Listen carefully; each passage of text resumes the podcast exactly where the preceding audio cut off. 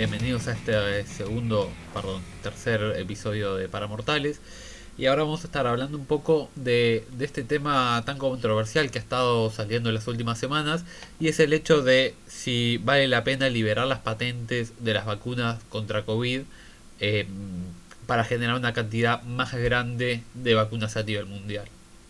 Esto se basa eh, básicamente en la dificultad que está habiendo eh, en los países en vías de desarrollo de poder conseguir vacunas para vacunar a su, a su población y, y la idea detrás de esto es que si liberamos las patentes podemos generar más laboratorios a nivel mundial que puedan generar estas vacunas, sobre todo en, en los países propiamente en vía de desarrollo que puedan generar las vacunas que van a, a, usar para, para sí mismos. ¿sí?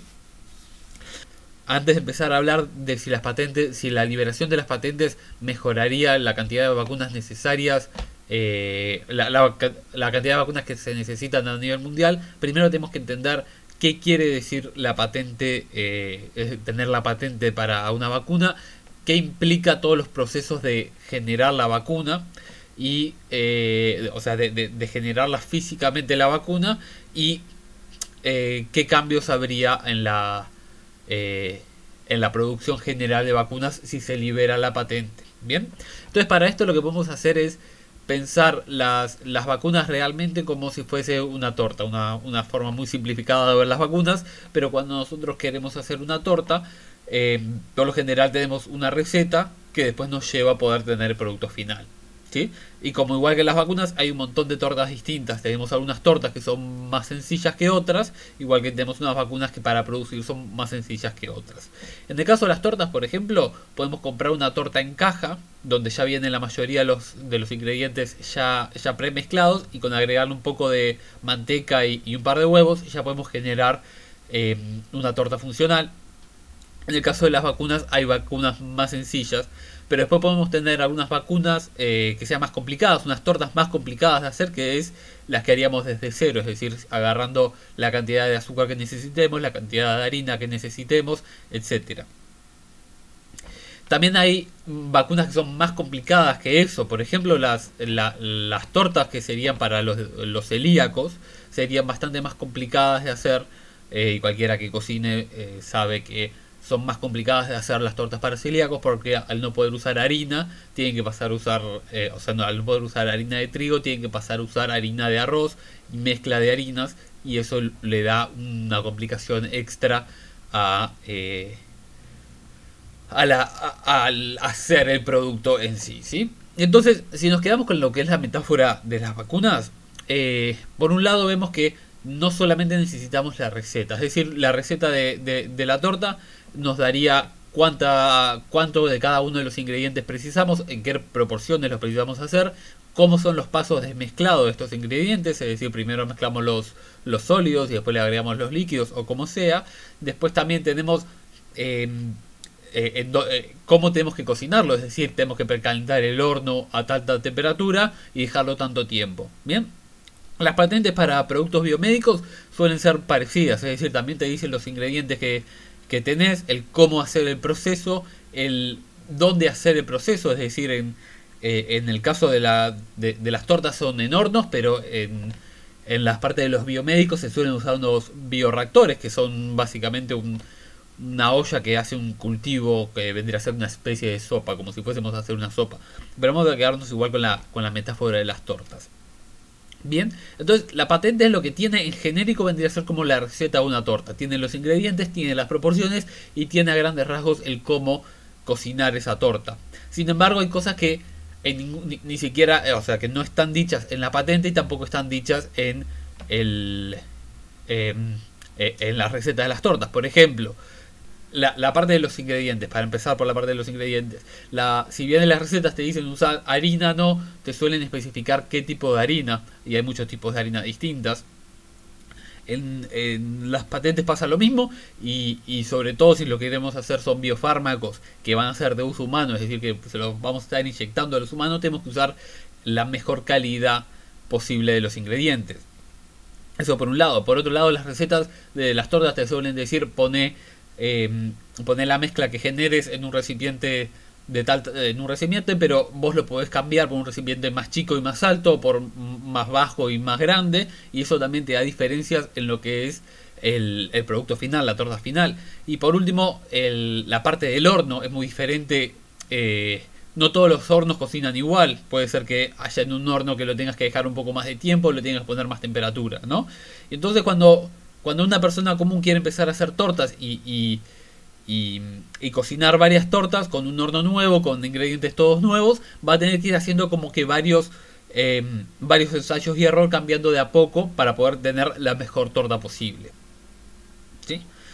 Eh, por otra parte, no, si nosotros estamos haciendo la torta y lo que queremos hacer es venderla, también tenemos que hacer que sea una torta linda, no solamente que sea una torta rica, sino que nos permita eh, que sea visualmente atractiva. Entonces, las patentes tampoco te permiten saber cuáles son los utensilios a usar. Es decir, em, no es lo mismo usar un equipo que usar otro equipo que sea levemente distinto. Como en la torta no es lo mismo hacer el, por ejemplo, batir a, mano que batir con una, con una batidora. Bien, entonces lo que estoy intentando explicar es que si bien, eh, si bien la patente tiene mucha información de cómo hacer las vacunas, no tiene toda la información necesaria y hay información que, em, que está por fuera y que son el que fue diseñando las, eh, el, cómo hacerlo, el que inventó la receta de la torta, tiene esos tips y cosas que no están dentro de la receta, pero que si te lo enseña tu madre cómo hacer la torta, sabe algún tip especial para darte para que quede bien esa receta. ¿No? Entonces eso también es lo que se conoce en la parte eh, industrial como los know-how, que es una transferencia de conocimientos que no es, no es explícita. ¿sí?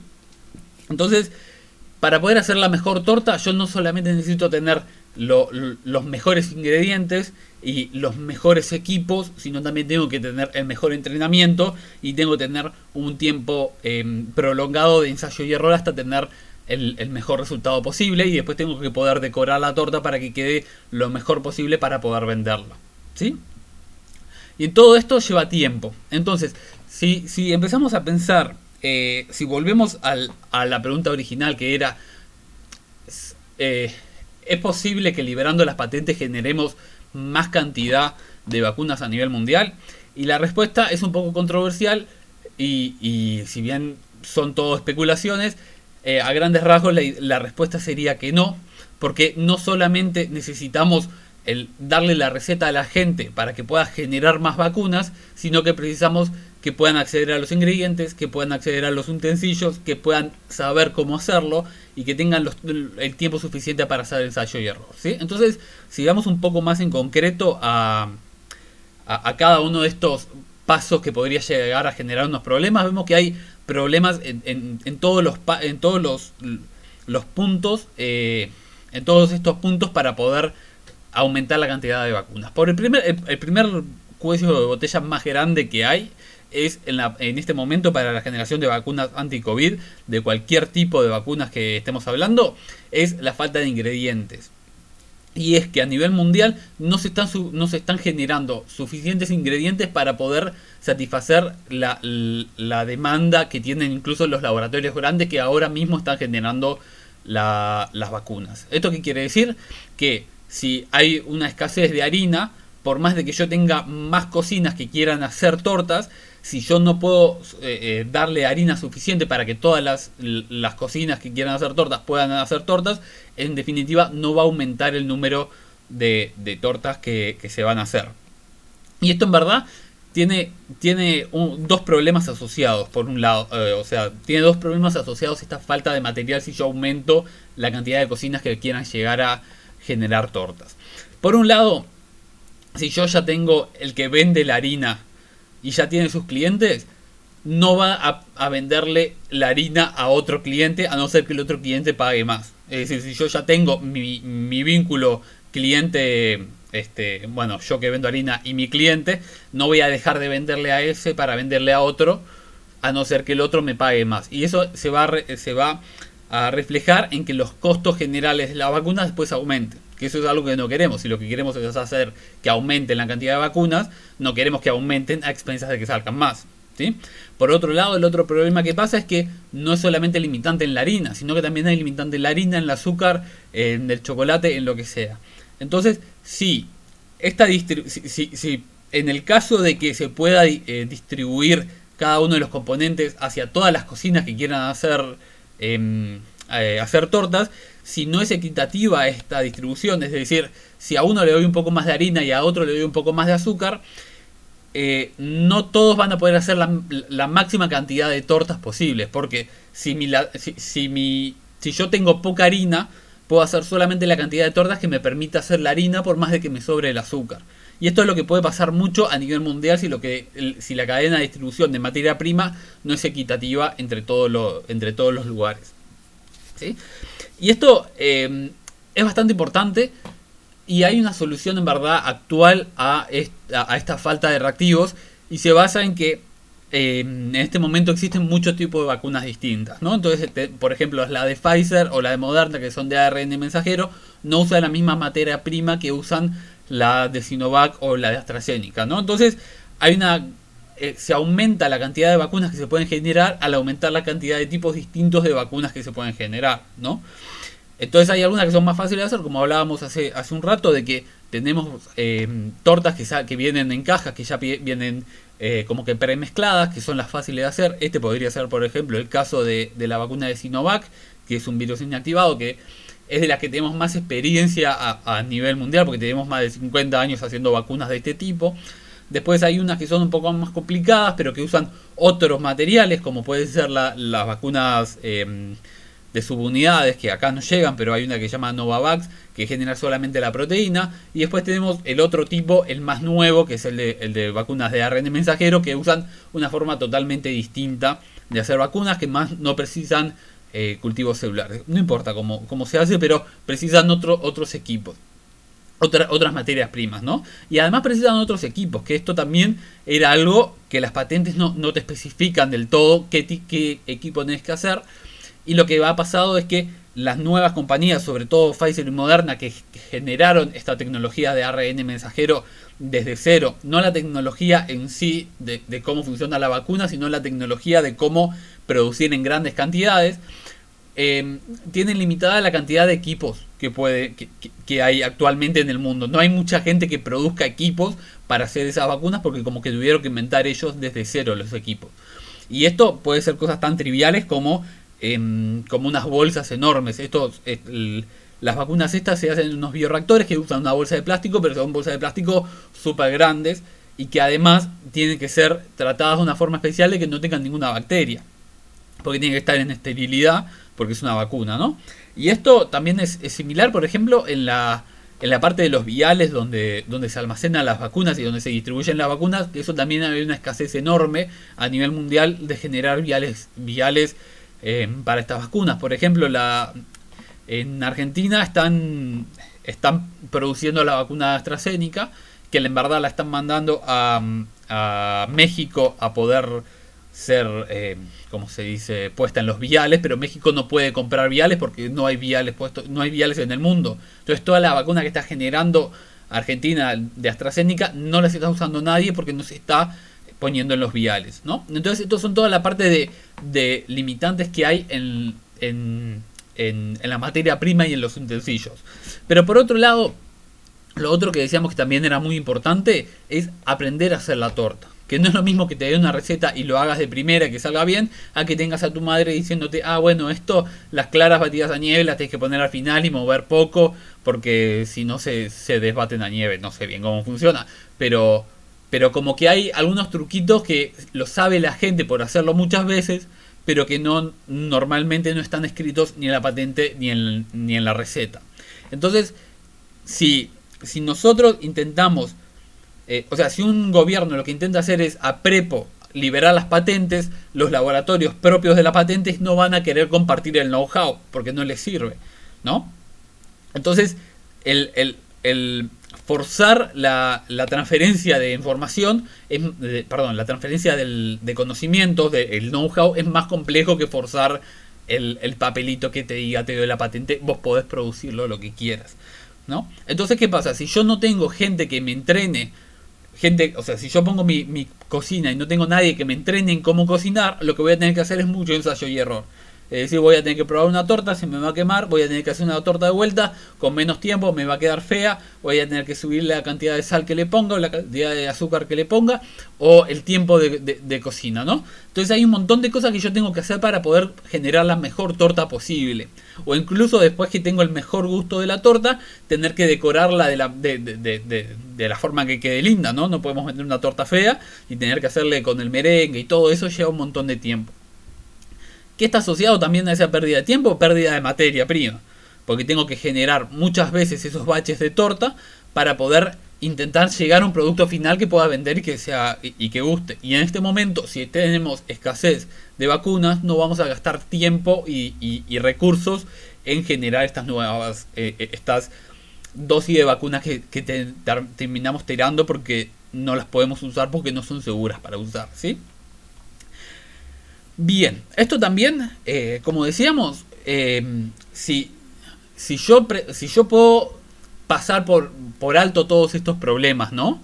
Y yo que digo, ta, no me importa, yo tengo la plata para comprar materia prima, tengo la plata para generar fábricas que me generen materia prima, tengo eh, la, la, la, seguridad que voy a poder poner a punto bien rápido esta técnica porque me considero crack y lo que sea, y yo digo, ta, voy a empezar a hacer mi cocina. ¿Sí? Lo que tiene es que la mayor, sobre todo las vacunas con las que se está peleando más lo de liberar la patente, que son la de Pfizer y la de Moderna, que son las de ARN mensajero, em, usan tecnologías de, de, nuevo, es decir, que tienen que usar em, equipamientos nuevos. Entonces tienen que producir la planta desde cero. No es que yo puedo agarrar una planta que usaba para hacer otra vacuna y transformarla para hacer estas vacunas. Sino que yo tengo que comprarme un horno nuevo porque no puedo usar el horno a gas que tenía y tengo que usar un horno eléctrico. ¿sí? Entonces todo el, el, hacer la planta desde cero lleva un tiempo largo. Y después aprender a hacer el coso lleva un tiempo largo también, ¿no? Em, y esto viene un poco pensándolo en lo que es el, término que se está, em, se está manejando de es suspensión temporal de las patentes. En verdad no es liberación de las patentes, sino es suspender temporalmente, mientras dure la pandemia, vamos a suspender temporalmente esta patente. Es decir, durante, durante el periodo que la, pandemia siga viva, vos vas a poder generar esta vacuna. Ahora, eh, al no saber cuánto tiempo va a durar la, pandemia, no, no sabes si te va a ser rentable poner tu laboratorio, eh, o sea, tu, tu, tu, fábrica de generación de vacunas, porque no sabes durante cuánto tiempo vas a tener vos la patente. Porque en el momento que se acabe la pandemia, las patentes se desliberan, es decir, se, se, vuelven a de de los laboratorios y vos perdés la capacidad legal de vender las vacunas que hagas. Entonces toda la inversión que hiciste es una inversión más o menos tirada, tirada a la basura. Y esto viene también un poco de un, concepto medio técnico de, toda esta idea, que es qué quiere decir que la pandemia se acabe, ¿no? Porque la pandemia por definición es una enfermedad que afecta a todo el mundo. Ahora, si los países más desarrollados son los que ahora tienen la producción suficiente de vacunas para vacunar a toda su población. Y logran controlar la pandemia. en, sus países logran controlar al COVID y dejan de, tener ningún contagio de COVID y solamente pasa a ser una, eh, una enfermedad de países en vía de desarrollo, por ejemplo. Ahí se podría argumentar de que la pandemia en verdad terminó y pasó a ser una epidemia, que una epidemia es una enfermedad que, eh, que afecta a algunas zonas geográficas en particular. ¿no? O podría no, no, no tomarse eso como referencia decir hasta que no se acabe en todo el mundo, no vamos a terminar la pandemia. Es decir, vamos a seguir en pandemia hasta que todos los países del mundo estén 100% vacunados.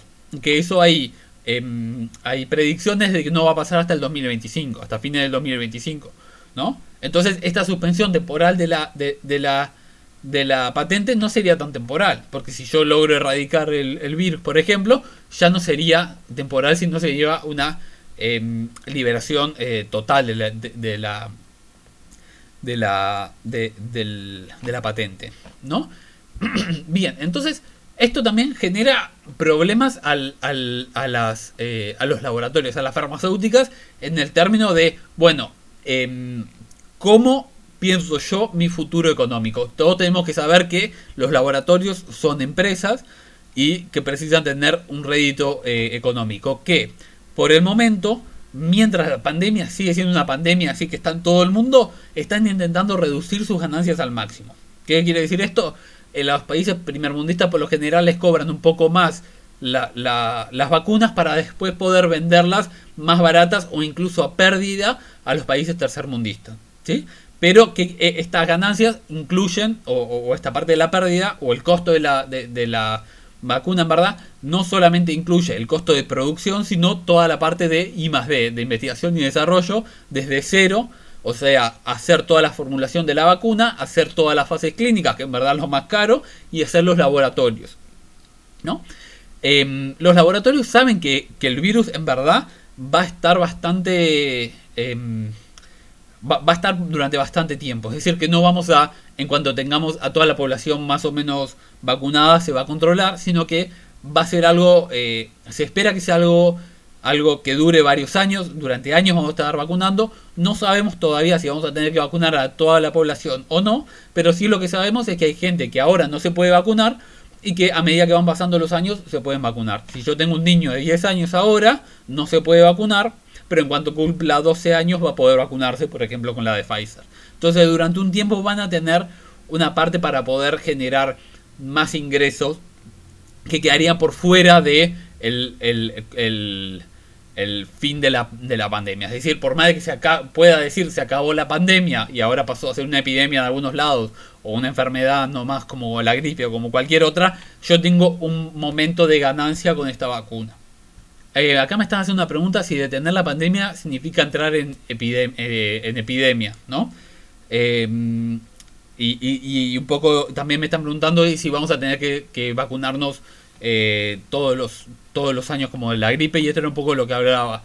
Eh, la, diferencia entre pandemia y epidemia depende de dónde estás. Si sos un primer mundo donde ya vacunaste a todo el mundo y ya no tenés, em, no tenés COVID, vos vas a dejar de estar en pandemia, pero tampoco vas a pasar a estar en epidemia porque no te va a afectar a vos. Ahora, si yo soy un tercer mundista y que se vacune todo el primer mundo, a mí no me cambia nada. Para, para mí es lo mismo estar en epidemia que estar en pandemia porque es, o sea, localmente me es lo mismo.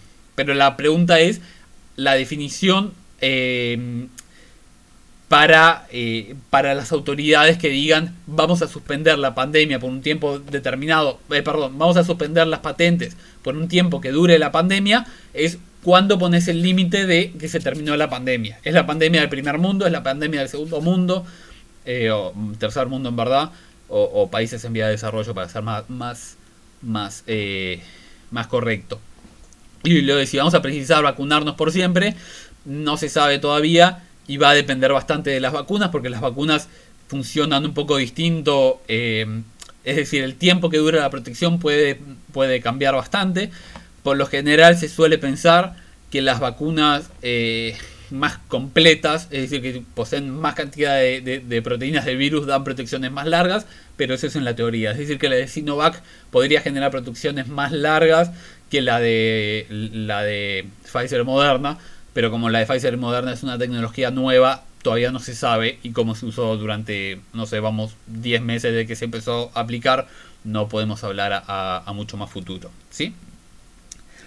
Ahora, em, lo, que estaba, lo, que estaba intentando decir es, como laboratorio, que, es, una empresa que necesita lucrar porque necesita poder mantener, poder haber pagado todos los costos de haber generado la vacuna, em, va a entrar en un dilema en el momento de que si le suspende la patente en el momento que la precisamos y no pueden recuperar la inversión y el COVID muta de alguna forma, que las vacunas ya no, de, ya no, no brinden la misma protección, me va a llegar el problema, eh, o se les van a llegar el dilema de ¿qué hago? ¿Genero una nueva variante de la, de la vacuna para poder, eh, para poder evitar la pandemia, pero que después me la saquen de vuelta y todos esos recursos que estoy, que estoy gastando para generar esa variante mm, no tengo ninguna compensación?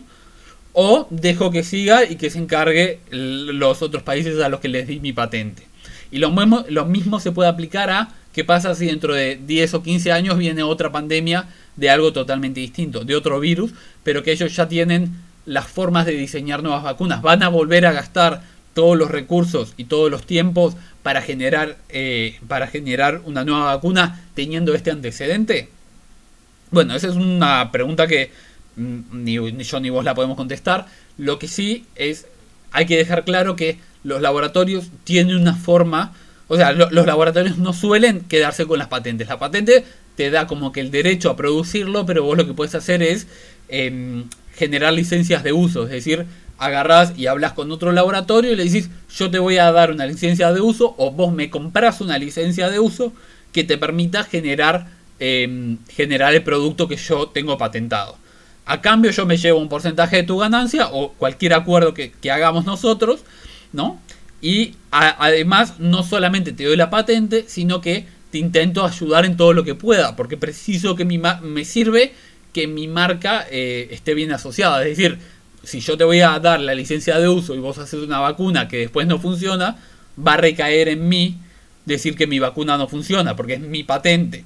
Preciso que vos estés al, al, al, mismo estándar de calidad que, yo. Es lo mismo que pasa con los McDonald's, por ejemplo. Si vos haces una franquicia de McDonald's, precisas estar en el estándar de calidad de cualquier McDonald's del mundo, ¿no? Entonces, estas licencias de uso van acompañadas del know-how, van acompañadas de los mejores materiales, cómo los puedes conseguir, cuáles son las mejores, mm, eh, las mejores eh, maneras de hacerlo, los tips estos que te da tu madre cuando cocinas, ¿no? Y además, muchas de las personas que están en contra de liberar las patentes están a favor de lo que serían incentivos por generar licencias de uso, eh, incluso por hacer licencias de uso gratis. ¿Qué quiere decir esto? Por ejemplo, que si Pfizer quiere hacerle una licencia de uso a un, a un laboratorio, está incentivado económicamente por, por, no sé, no importa por qué, por, no sé, que le bajen los impuestos, lo que sea, pero que tenga algún incentivo para ceder el, el, conocimiento de la patente y no que sea que venga algo, alguien de arriba te diga, ah, bueno, vos tenés que cederme estas, estas, eh, todo esto que vos trabajaste para generar esta vacuna, que lo empezaste desde cero, que además al ser las primeras vacunas, eh, sobre todo la de Pfizer y Moderna, y, y, la AstraZeneca también, que es la primera que se está aprobada de no virus, con la de, bueno, con la de Johnson Johnson también, y la, y la Sputnik 5 también, que tengan eh, un incentivo para verlo, o sea, un incentivo para dar, para dar lo que trabajaron tan fuerte por conseguir, ¿o no? Bien, este... Y bueno, más o menos esto era lo que quería decir, que no, no simplemente tenemos que quedarnos con, con el, el titular, que titular en verdad parecería ser bueno, porque ¿quién no querría liberar las patentes para que más gente del mundo pueda acceder a tener las vacunas? Pero sin embargo, implica muchas más cosas detrás, muchos más procesos detrás que no te los dice simplemente el titular. ¿sí? Entonces, liberar las patentes no solamente sería difícil que, mejore la cantidad de, vacunas que hay, sino que podría entorpecerlo. Igual hay que poner un paréntesis acá y es decir, no todas las vacunas de vuelta funcionan igual. Como habíamos dicho, hay vacunas más fáciles de hacer, como puede ser la, de mm, Sinovac, que es, eh, es, la forma más clásica de hacer vacunas, que en ese caso liberar las vacunas podría, eh, perdón, liberar las patentes podría generar un aumento en la cantidad de vacunas porque eh, porque la materia prima de verdad es bastante más sencilla de conseguir y se pueden adaptar casi cualquier, muchos laboratorios de, que generan vacunas se pueden adaptar a generar ese otro tipo de vacunas porque son muy similares, pero el movimiento que está habiendo ahora a nivel mundial de liberación de las patentes está sobre todo asociado a la de Pfizer y la de Moderna. Y también tiene un componente de que estas dos, estas dos vacunas, el, el sistema de generación de vacunas de ARN mensajero es un sistema que en teoría debería ser muy barato de hacer. No, no en la práctica ahora porque es la primera vez y como cualquier cosa de tecnología la primera vez que compras algo es caro. O sea, la primera vez que sale, el primer celular que salió era súper caro y ahora se consigue mucho más barato. En teoría cuando, cuando esté todo mucho más aceitado, cuando tengamos más proveedores de todas las cosas que precisamos para hacer estas vacunas, va a pasar a ser un, tipo de vacunas muy barato de, producir. Este, y bueno, eso. Eh, que, hay que tomar cada una de las, eh, de las vacunas en cuestión de forma separada, pero, pero como además uno de los grandes em, impulsores de liberar las vacunas, la patente de las vacunas está haciendo Estados Unidos en este momento, va a intentar eh, em, liberar las vacunas de que tenga em, de que tenga eh, control sobre las empresas que están haciendo, que son la de Pfizer y la de Moderna. Y bueno. acá también en las preguntas me están diciendo es terrible que la salud se mida en términos económicos. Y, es verdad, es, es, es, muy difícil ponerle un valor, o por no decir es imposible ponerle un valor económico a una vida. Sin embargo, eh, bueno, es, eh, eh, es, un tema bastante más complejo para, para estudiar, porque si no fuesen por incentivos económicos, probablemente tampoco tendríamos ninguna vacuna en el tiempo récord que hemos tenido, porque, porque bueno, es un, es un, eh, ¿cómo decirlo? Eh, es una exposición que se pone en los laboratorios también, es muy grande, ¿no? Al generar una vacuna que puede ser que después no funcione, por ejemplo, entonces puede generar toda la promesa de la vacuna y que después no, funcione. al laboratorio también, volviendo a la parte económica, pero le podría eh, jugar muy en contra.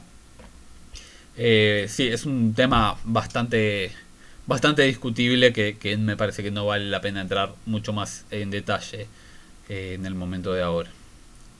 Y bueno, eso era más o menos lo que les quería contar, que, pensemos un poco más allá de, del titular grande y que en verdad eh, no se están haciendo las cosas tan mal con las vacunas, si bien los rendimientos que se pensaba que se iban a tener en un principio, es decir, la cantidad de vacunas que iba a poder generar cada uno de los laboratorios está siendo menor. Esto es algo que suele pasar cuando se aumenta la cantidad de, vacunas en la parte biotecnológica, eh, lo, que se considera, lo que se llama el escalado, es decir, pasar de, hacer poquito, de, una escala de laboratorio, lo que podemos hacer nosotros en el laboratorio para probar el concepto, a después llevarlo a muchos litros, y, por muchos litros me refiero, no sé, hacer una piscina olímpica de de, de, vacuna, eh, perder mucho rendimiento. Es mucho menos de lo que pensaste que ibas a hacer. Y además el, gran problema en este momento es la materia prima. Por ejemplo, en, en, una vacuna que nos llega a Uruguay, que es la Novavax, que usa proteínas eh, em, recombinantes, em, otro de los componentes que precisa es, eh, es el ayudante es un ayudante nuevo que hicieron ellos, que no, se estaba usando, pero que precisa usar la corteza de un árbol chileno y que además es un árbol eh, que, como es nuevo el ayudante tampoco se ha plantado muchísimo como para que crezca. Y, bueno, eso, como que hay limitantes que, escapan un poco a, a, lo que son los laboratorios. Y de vuelta, todo, toda la parte toda la, parte de las empresas es una cadena de empresas conectadas. No es simplemente que los laboratorios tienen la capacidad de generar todas las materias primas, todos los equipos, sino que precisan contactos que les vendan las distintas partes. Si vos liberas la patente y cualquiera puede empezar a hacer la torta, pero hay una escasez en harina y no, no fomentas la producción de más harina, no vas a poder generar más tortas por más de que tengas muchos hornos. Lo único que vas a hacer es eh, gastar plata en generar cocinas que después vas a dejar vacías.